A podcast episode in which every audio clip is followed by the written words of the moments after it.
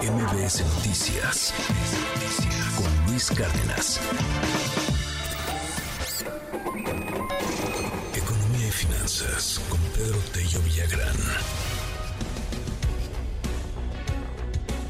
En agosto se debilita la creación de empleos formales. De, por sí ya se ha venido debilitando a lo largo de los últimos tiempos. Gran parte de, de este país tiene su fuerza laboral en el empleo informal. Y luego están los otros que son semiformales. O sea, el que sí trabajas para una empresa, eres como freelancer, pero pues realmente no eres freelancer, sino que pues te pagan de otra manera, aunque trabajas para la empresa, pero no te reconocen como empleado, sino como proveedor, ¿no? O, como las aplicaciones, que eres socio, eres socio, no, no eres empleado, eres socio. Y aún así pagas impuestos, los que van y reparten comida, etcétera, los que andan ahí conduciendo en estos taxis de aplicación. Entonces, bueno, pues, pues sí, se disminuye la creación de empleos formales, cada vez, cada vez hay menos, creo. Querido Pedro, cuéntanos, muy buenos días. Luis, buenos días, qué gusto saludarte a ti también a quienes nos escuchen. No deja de ser paradójico que hace un par de días el INEGI informó que en el mes de junio, junio de este 2023, la inversión productiva registró un crecimiento del 29% en comparación con el nivel de la inversión productiva que se registró 12 meses atrás, es decir, en junio del año 2022.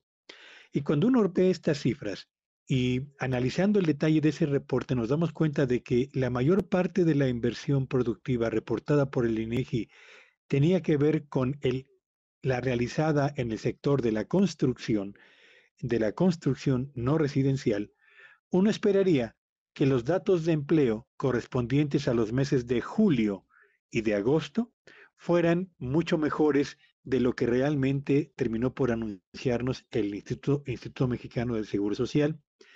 ¿Y por qué hablo de esto que es tan contrastante? Bueno, pues porque quienes nos escuchan, vale la pena recordarles que en el mes de julio no hubo un solo empleo generado en el sector formal de la economía ni registrado de manera adicional en el IMSS. Por el contrario, se destruyeron 2.168 empleos en julio del año pasado, es decir, al, en el mes siguiente a ese espectacular crecimiento de la inversión productiva.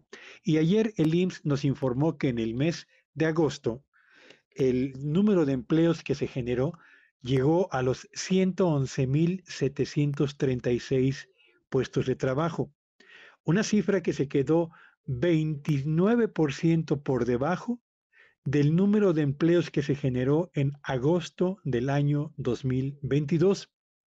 Estamos frente a un eh, eh, número de empleos para un mes de agosto que es de los más bajos en lo que va de la presente administración, solo superado por ese eh, mes de agosto del catastrófico año 2020, cuando la pandemia literalmente paralizó buena parte de la actividad económica nacional. Pero en el fondo de lo que se trata, Luis Auditorio, es destacar que el crecimiento de la inversión productiva, por lo menos en julio y en agosto, no se reflejó en la generación de puestos de trabajo en el sector formal de la economía como todo mundo cabría esperar, y esto nos remite a eso que hemos señalado una y otra vez en este espacio, cuando señalamos que en materia de empleo importa tanto la cantidad como la calidad de los empleos. Y ya nos dimos cuenta que en cantidad en julio y en agosto las cosas no marcharon bien a pesar de lo que digan los oficiosos del discurso gubernamental.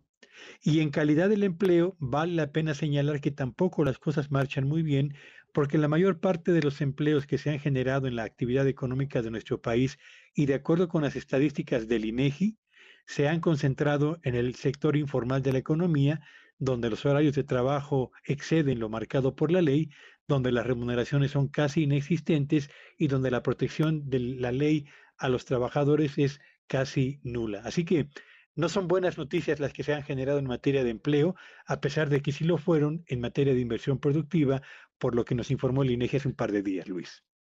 Gracias, querido Pedro. Te seguimos en tu red. ¿Cuál es? Sígame en Twitter ayer, X hoy, en Petello Villagrán y que tengan un espléndido día. MBS Noticias con Luis Cárdenas.